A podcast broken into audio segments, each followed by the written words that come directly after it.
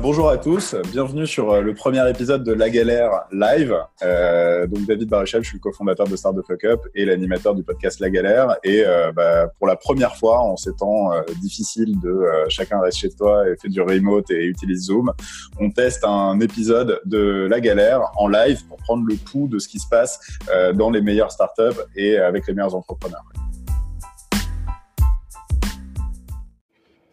Juste un petit mot avant cet épisode. On sait que beaucoup d'entre vous sont des entrepreneurs qui démarrent. Vous galérez, vous hésitez, c'est normal.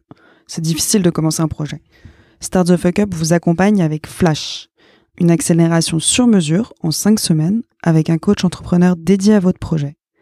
On rentrera ensemble dans les détails de l'exploration marché, la stratégie early stage, la conception produit, le développement tech, l'acquisition client, la vente et le pitch. Si vous avez une idée à lancer, que vous soyez un entrepreneur ou un chef de projet de grand groupe, rendez-vous sur stfu.pro slash flash. F-L-A-S-H. À très vite et bonne écoute. Et du coup, j'ai vraiment euh, le plaisir euh, de faire revenir un de nos super invités euh, du podcast, Grégoire Gambato.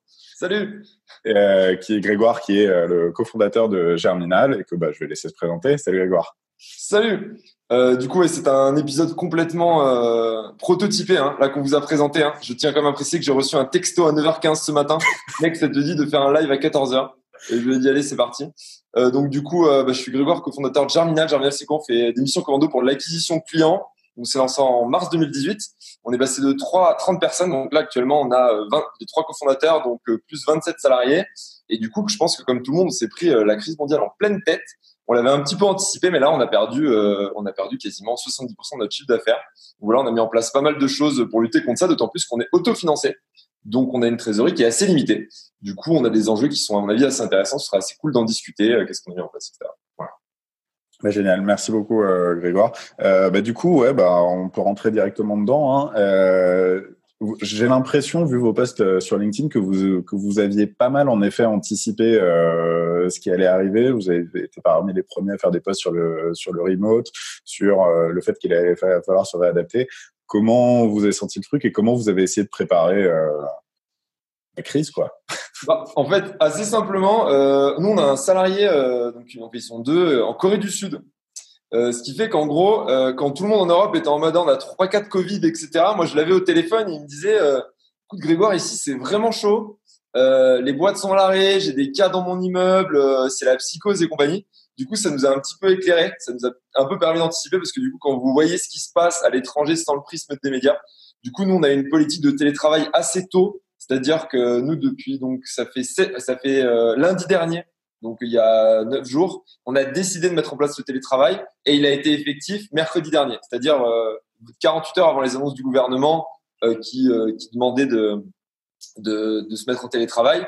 Et ensuite, quand on a eu tout ce qui était euh, les mesures de confinement, etc., nous déjà 48 heures avant les mesures de confinement, j'avais expliqué aux gens de l'équipe si vous voulez euh, aller à la campagne, etc., c'est le moment parce qu'à mon avis, on va passer en confinement. Et donc moi, par exemple, je suis au Ménuire, dans une station de ski fermée, où il y a moins 50% sur toutes les supérettes, parce que comme tout le monde est parti de la station de ski, ils ont trop de stock. Voilà, donc je suis le, seul endroit en France où je peux faire un selfie devant un paquet de PQ et dire je ne l'achète pas, et il sera toujours à demain. Donc. Je suis assez content. Mais du coup, on a anticipé un euh, grâce aux infos de, notre salarié qui était en Asie, deux parce qu'on s'est beaucoup renseigné sur Twitter et en fait, je suis le fondateur de Y Combinator sur Twitter qui en fait avait, proposé une liste de personnes à suivre que je pourrais d'ailleurs vous donner si vous voulez en, en commentaire pour bien suivre la situation. Et du coup j'avais énormément d'infos 48 heures avant. Et ça nous a permis de réagir en amont. Et surtout ça nous a ça a évité la panique chez nous. Et aujourd'hui tout le monde est plein d'énergie parce que tout le monde se dit ok euh, ça nous a permis un peu de gagner en leadership avec mes cofondateurs parce qu'on leur a annoncé des choses qui sont arrivées. Et du coup il y a vraiment une confiance quelque chose qui s'est resserré dans l'équipe Et du coup, tu me disais euh, environ 70% de ton chiffre d'affaires euh, qui, qui est tombé. Toi, tes clients, donc, c'est euh, des grands groupes et des startups, si je caricature. C'est ça, des grands groupes, des, des startups qui vendent en ligne, notamment. Donc, euh, on pensait qu'on serait moins impacté, impacté que ça. Pour le coup, on pensait, moi, j'avais fait des, des prévisions à 40 ou 50%. Et en fait, ce qui se passe, c'est qu'on a des clients qui vendent encore en ligne avec des perfs qui sont assez bonnes, mais qui disent on arrête parce qu'on sait pas où ça va.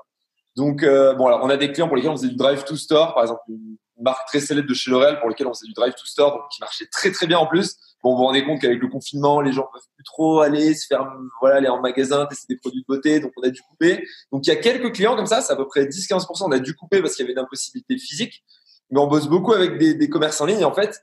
Et on a juste vu que les gens, ils, paniquent, en fait. C'est-à-dire, il y a vraiment eu cette phase de panique. Et pour moi, après, il y avait une phase d'ennui. Peut-être qu'on en parlera et ça, ça ouvre des opportunités.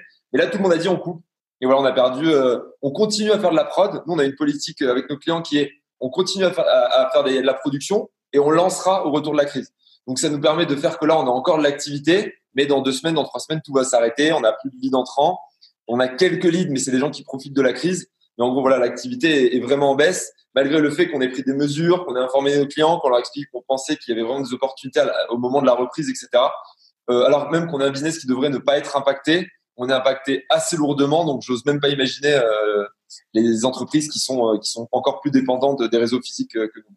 Tu veux dire des gens qui font par exemple du conseil et des workshops et qui codent des post Exactement, des workshops par exemple comme Startup Cup qui a disparu de tous ses workshops du jour au lendemain quasiment.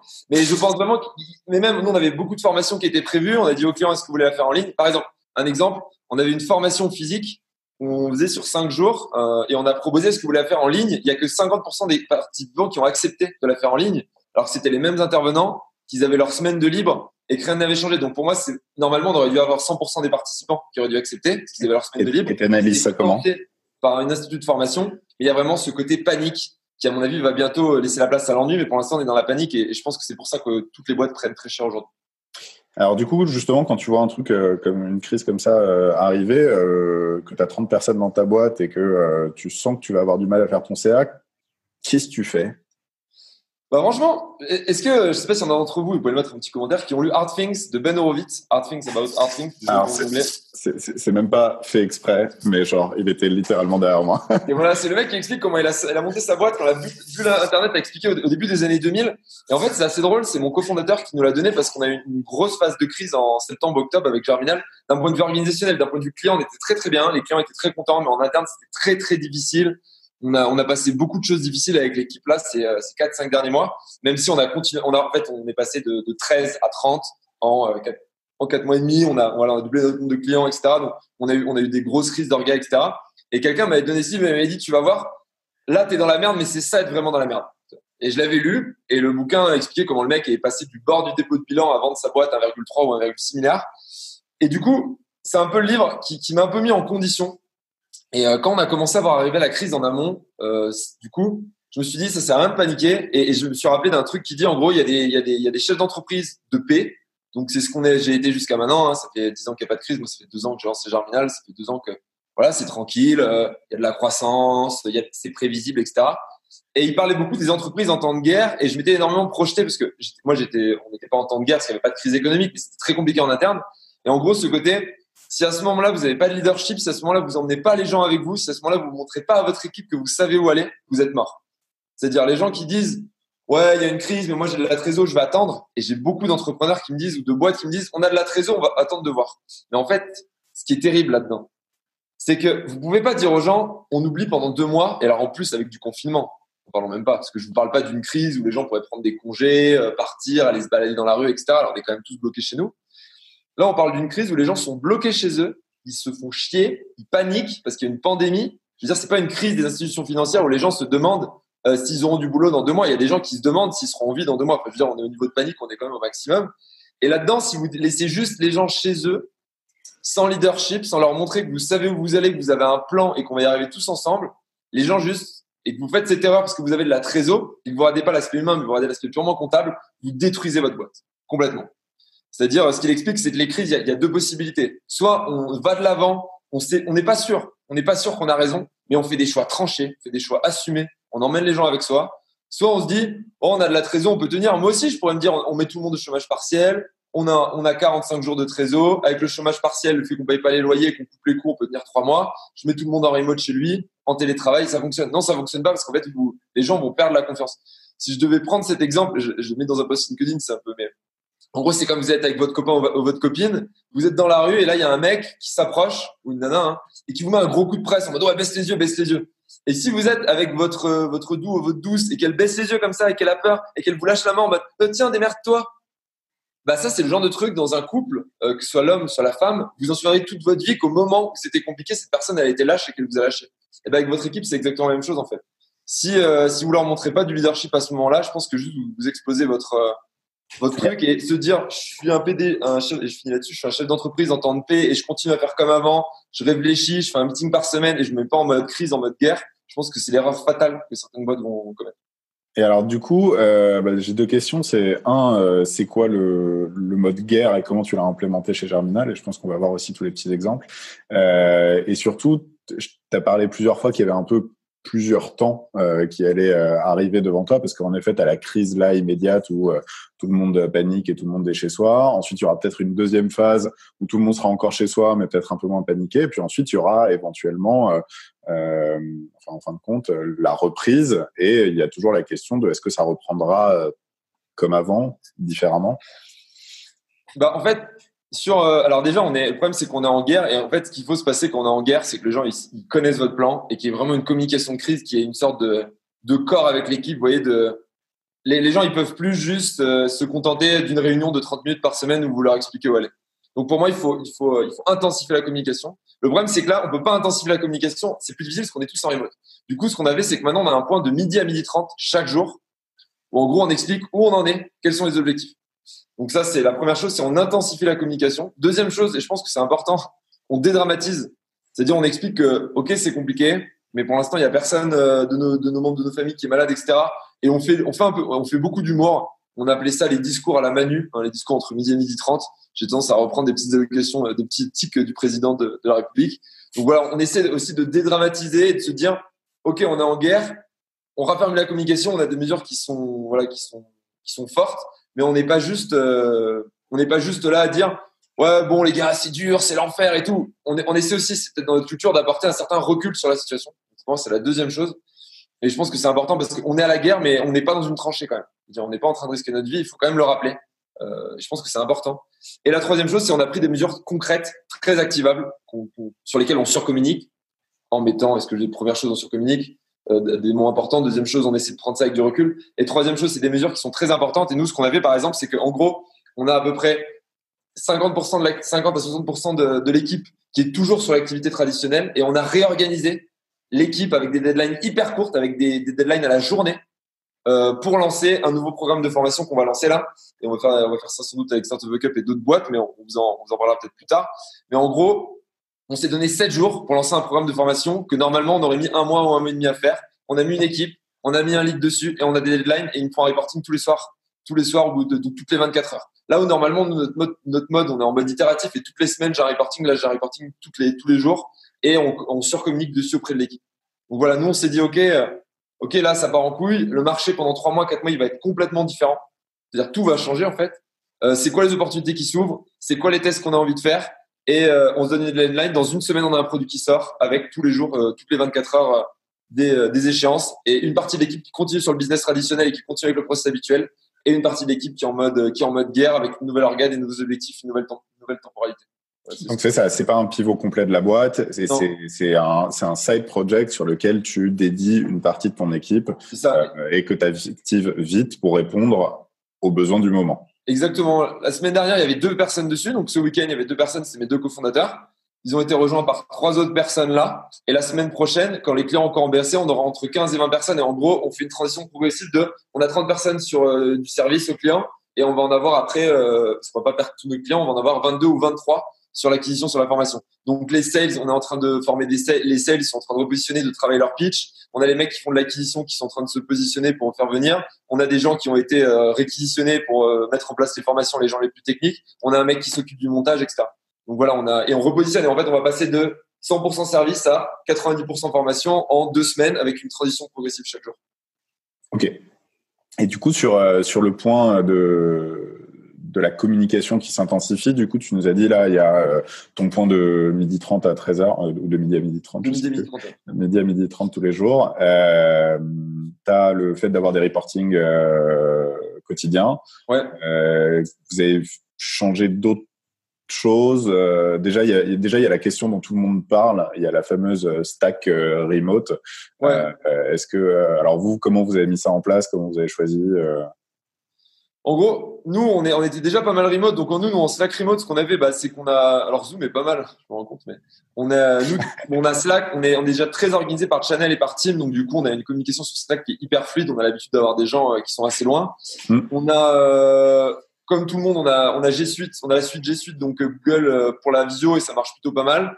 On utilise bien Calendar. Et en gros, tous les matins, on a rajouté un point par team, chaque team, donc on a la team revenu, la team opération, la team sales, etc., qui ont chacun, en fait, la team sales dans la team revenu, pardon. Chaque, et tous les matins, ils ont un point de 30 minutes où ils discutent ensemble. Et on a, donc, on a aussi ce point de midi qu'on a rajouté. Et, euh, et nous, en fait, on travaille déjà sur Asana, qui est un logiciel de, gestion de tâches, tout le monde traque son temps. Donc, en fait, on a déjà une logique très, euh, très standard de qui fait quoi à quel moment, avec énormément de docs en ligne, etc. Donc, on a Notion pour la doc en ligne, on a Asana pour les projets avec Everhour où chaque personne fait une tâche. Donc, moi, avant déjà, quand tout le monde était dans le bureau, je pouvais savoir qui travaillait sur quoi en temps réel et avec quelle efficacité et avec quel temps il mettait par type d'expérimentation, etc. qu'on fait pour les clients. Donc, nous, ça n'a pas changé grand chose. Nous, ce qui a vraiment, et ce qu'on a rajouté, par contre, c'est qu'on a pris un logiciel de jeu et qu'en gros, on se fait des petits, euh, comme les gens se font chier chez eux, on se fait des petits euh, challenges qu'on appelle les Germinal Games entre nous pour euh, avec des petits avec des dashboards et compagnie. Et en gros on essaie de battre les autres. Et c'est vraiment le truc qu'on a rajouté dans notre stack du remote par rapport à d'habitude. C'est on a une conversation Facebook qui s'appelle Germinable où on doit dire que des trucs par an. Donc on parle pas du tout de taf. D'habitude il y a 50 messages par semaine. Là il doit y en avoir plutôt 500 ou 1000 et on a cette stack de jeu pour se lancer des défis. Donc ça c'est ce qu'on a gardé pour retrouver euh, cette cette avant cette cohésion qu'on avait au bureau. On faisait on faisait vachement de choses ensemble Comment est-ce qu'on transmet ça dans le monde physique? Bah, Par une conversation Facebook Messenger dans laquelle on peut répondre à minuit sans se reconnecter à ce truc de taf. Donc c'est important d'avoir un. Parce que si vous êtes sur Slack et que vous voyez les trucs du taf à côté, c'est moins marrant quand même qu'on par email. Donc on a vraiment pris Facebook Messenger où personne, on parle jamais taf dessus.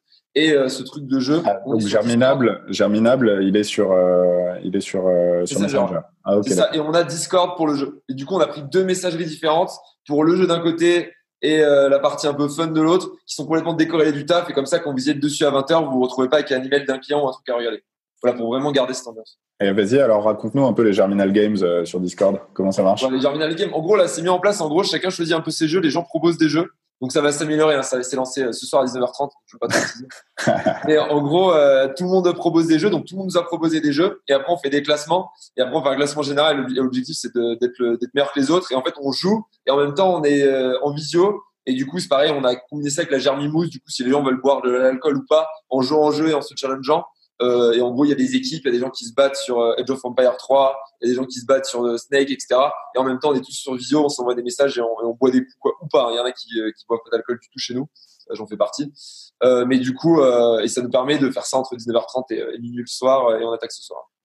D'accord, ok, très cool. Après, personne n'est obligé. Hein, les gens qui, mais bon, comme la plupart des gens de chez nous sont confinés seuls chez eux, que beaucoup des membres de chez nous sont soit célibataires, soit en couple sans enfants.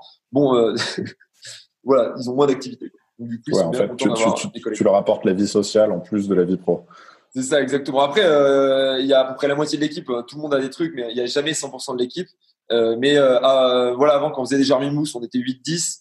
là, bah, c'est pareil, on est entre 12 et 15. Quoi. C'est à peu près. Et ça, et ça tourne. Et ça qui est cool, c'est que des gens qu'on voyait pas actuellement aux événements physiques, là, on les voit. Et du coup, ça permet d'intégrer des gens qui étaient moins intégrés avant. Donc, je suis assez content. Je, bah, Peut-être que je suis seul à être content de ça. ok, merci. Bon, on, on, suivra les évolutions des, des, des Games. Euh, et du coup, est-ce que tu peux revenir un peu sur, euh, sur voilà, les, les, les, différents temps que, que tu anticipes euh, pour la boîte et surtout, euh, au-delà de bah déjà la nouvelle offre que vous faites là, elle est, est-ce qu'elle est juste pour euh, le mois, les deux mois, enfin la période de confinement, ou euh, est-ce que c'est un truc que vous voulez construire pour euh, le plus tard, qui sera une partie intégrante de l'offre germinale à long terme?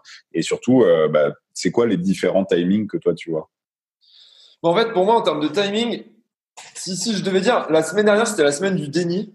On va être, on va être clair. Moi, je me suis pris la tête avec ma belle-sœur parce qu'elle voulait voir mes beaux-parents parce qu'elle disait samedi soir parce qu'elle disait non mais ça craint rien, c'est juste une grippe. Je pense qu'on s'est tous rendu compte que c'était pas juste une grippe en tout cas en Italie, avec 4 à 500 morts par jour, ils se rendent compte que c'est pas juste une grippe. Euh, donc il y a vraiment eu le déni la semaine dernière le monde dit non, mais moi euh, la semaine dernière quand j'ai dit on se met en remote mercredi, les gens m'ont dit ouais, Grégoire, t'exagères un peu quand même, non? Hein T'exagères un petit peu quand même. Cette semaine, c'est la semaine de la panique. Alors, tout le monde est chez soi. Et en fait, je sais pas si c'est pareil pour vous, mais moi, dès que je vois un truc, je clique que sur le coronavirus. Si c'est pas le Covid, le coronavirus, je clique pas. C'est-à-dire, tout le reste de la com n'existe plus. et, et, là, c'est impossible de vendre un truc parce qu'en fait, les gens juste, ils sont là, ils cherchent de l'info, ils cherchent de l'info, ils cherchent de l'info. Sauf qu'il y aura plus de grosses mesures gouvernementales. Là, je pense qu'en termes de confinement et compagnie, à part mettre un couvre-feu à 18 h et l'armée dans les rues, et ce serait même pas si étonnant que ça. Je veux dire, je pense que ce serait même moins étonnant que ce qu'on a eu jusqu'à maintenant. La semaine prochaine, à partir de la semaine prochaine, je pense, c'est la semaine de l'ennui. Cette semaine, tout le monde s'adapte, tout le monde panique. Vous avez vos enfants à la maison et compagnie, c'est galère. Moi, je me fais chier, je sais pas quoi faire, etc.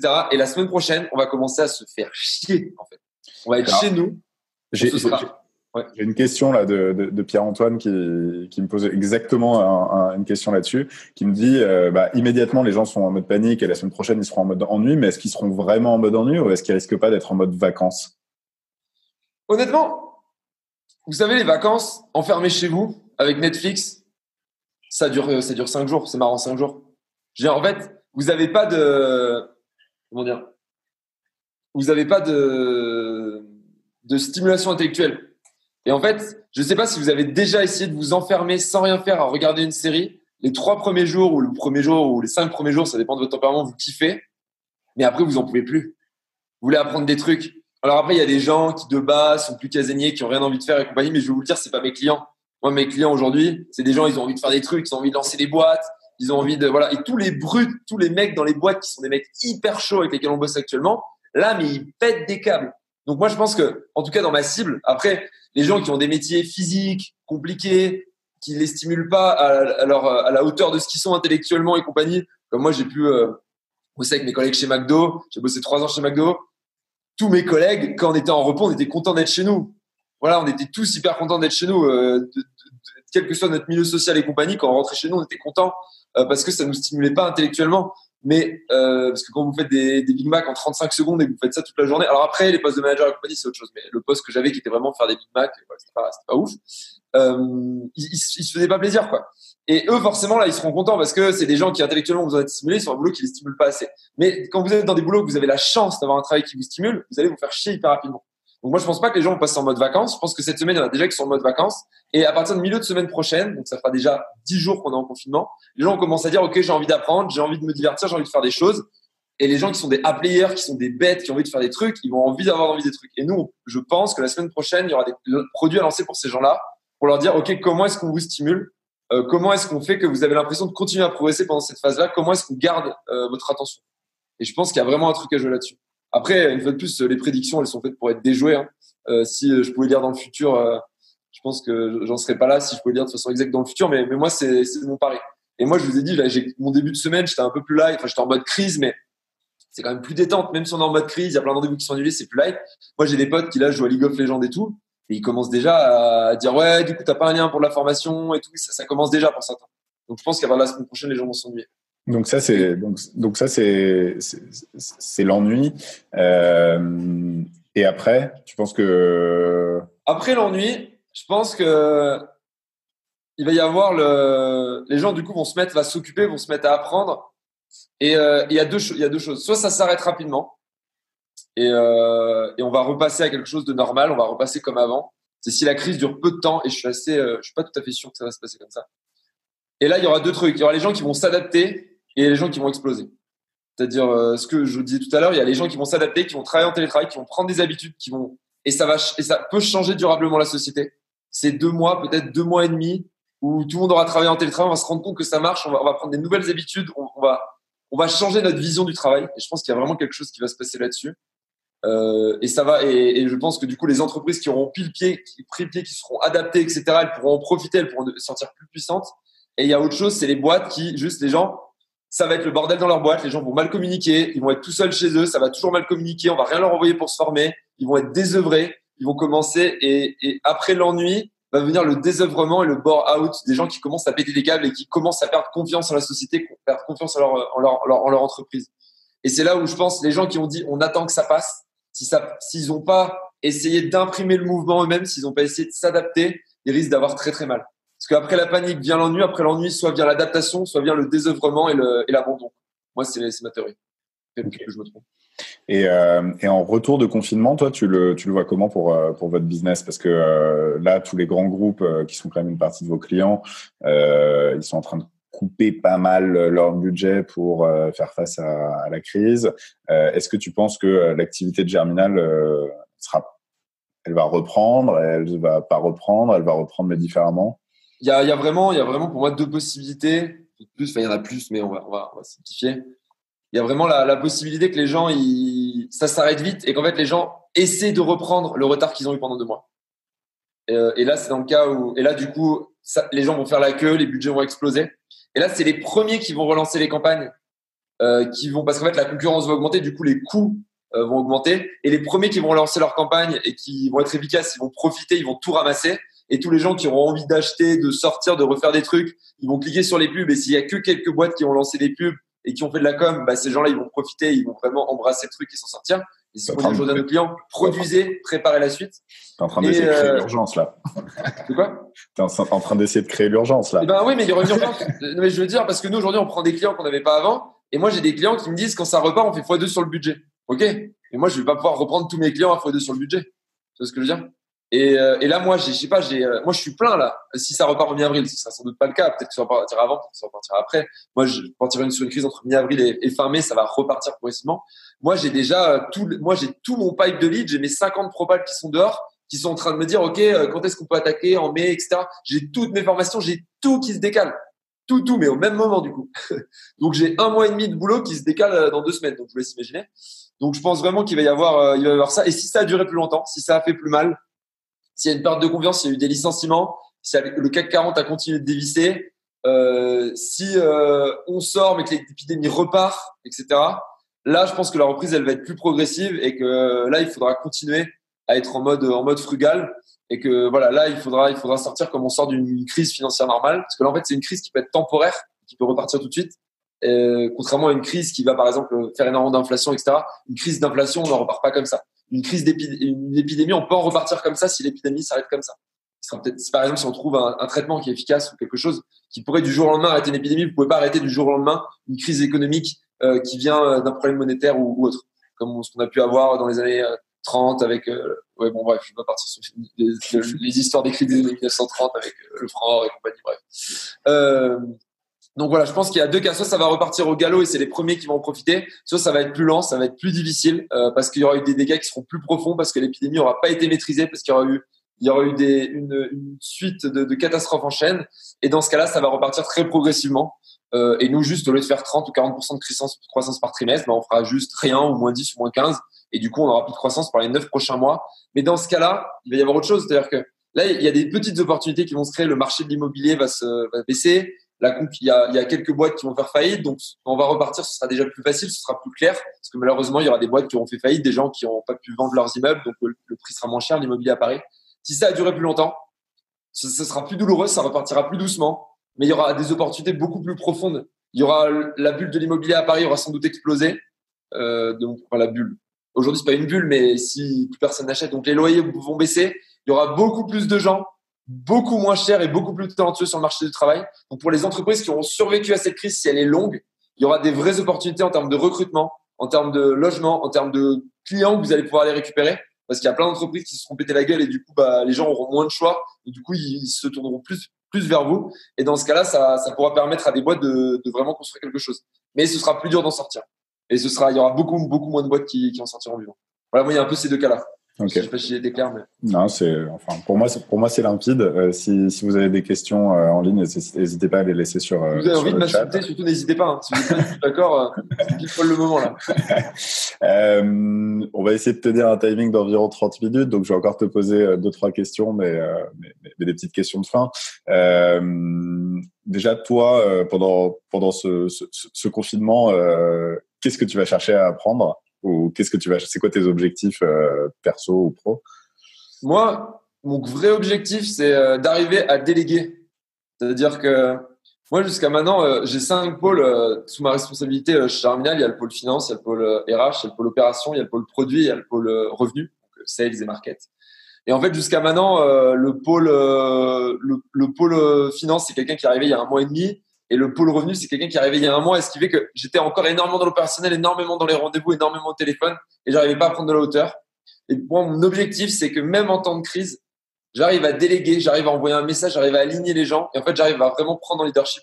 Donc là, moi, tout mon objectif, c'est de comment est-ce que j'arrive à vraiment faire passer des gens à la vitesse supérieure et comment est-ce que j'arrive, moi, en tant que leader, à prendre de la hauteur et à m'assumer et comment est-ce que j'arrive à créer des nouveaux leaders dans l'équipe qui, après cette crise, du coup, bah, auront la fidélité de leur équipe pendant deux ans, pendant trois ans, pendant quatre ans. C'est-à-dire, comment est-ce qu'il n'y a pas que moi qui en sors grandi, mais comment est-ce qu'il y a cinq leaders, cinq personnes qui aujourd'hui gèrent des pôles chez moi, qui en sortent aussi grandi. Et ça me permet à la fois de les tester, de voir s'ils ont vraiment les épaules.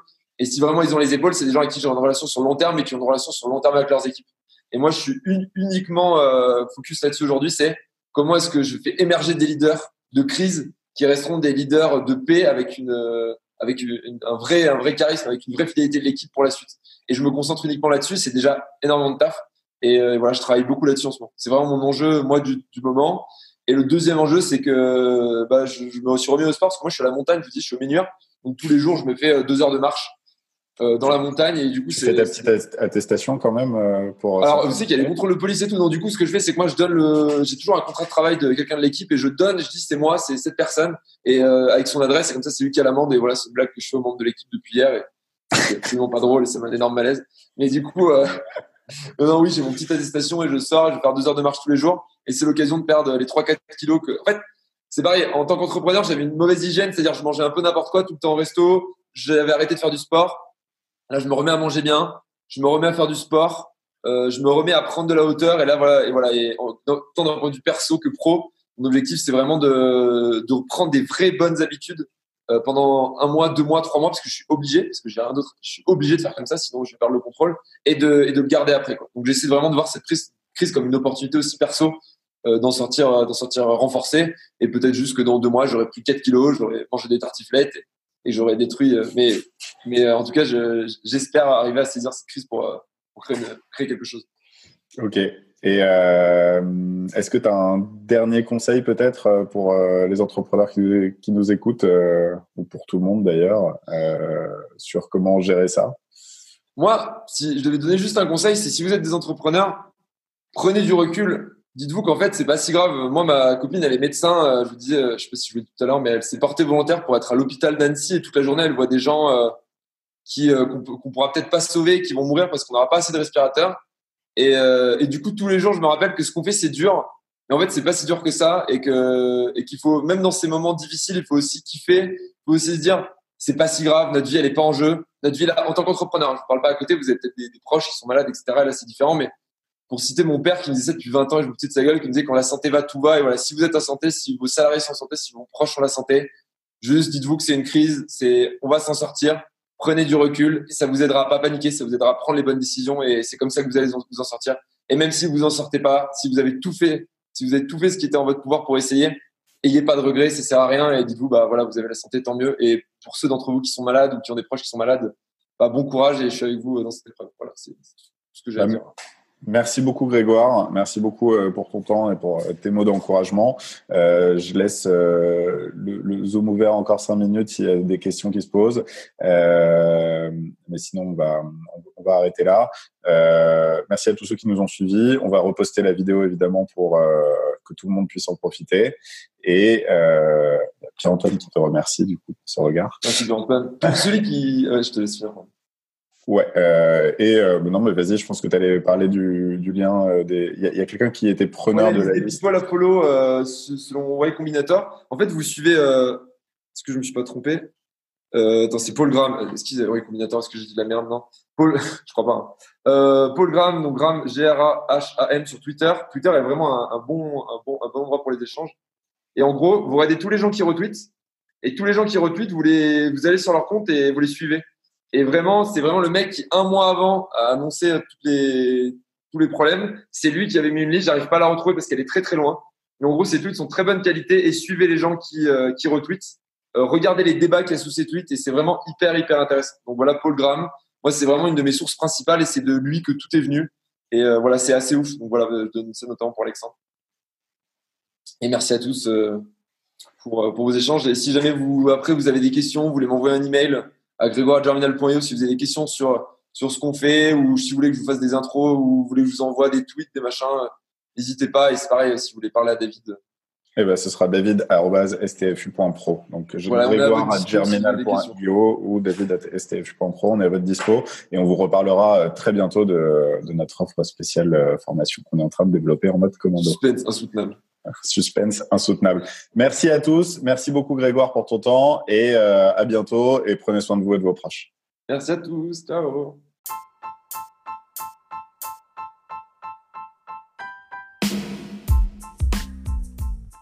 Si vous êtes arrivé jusqu'ici, c'est sûrement que l'épisode vous a plu.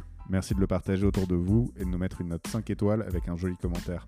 Ça va énormément nous aider à faire connaître le podcast. Aussi, si vous avez des besoins en accompagnement sur vos projets innovants, n'hésitez pas à contacter Star de Fuck Up, on saura s'occuper de vous. Il suffit de nous écrire sur contact.stfu.pro. Au nom de toute l'équipe, je vous dis à très bientôt.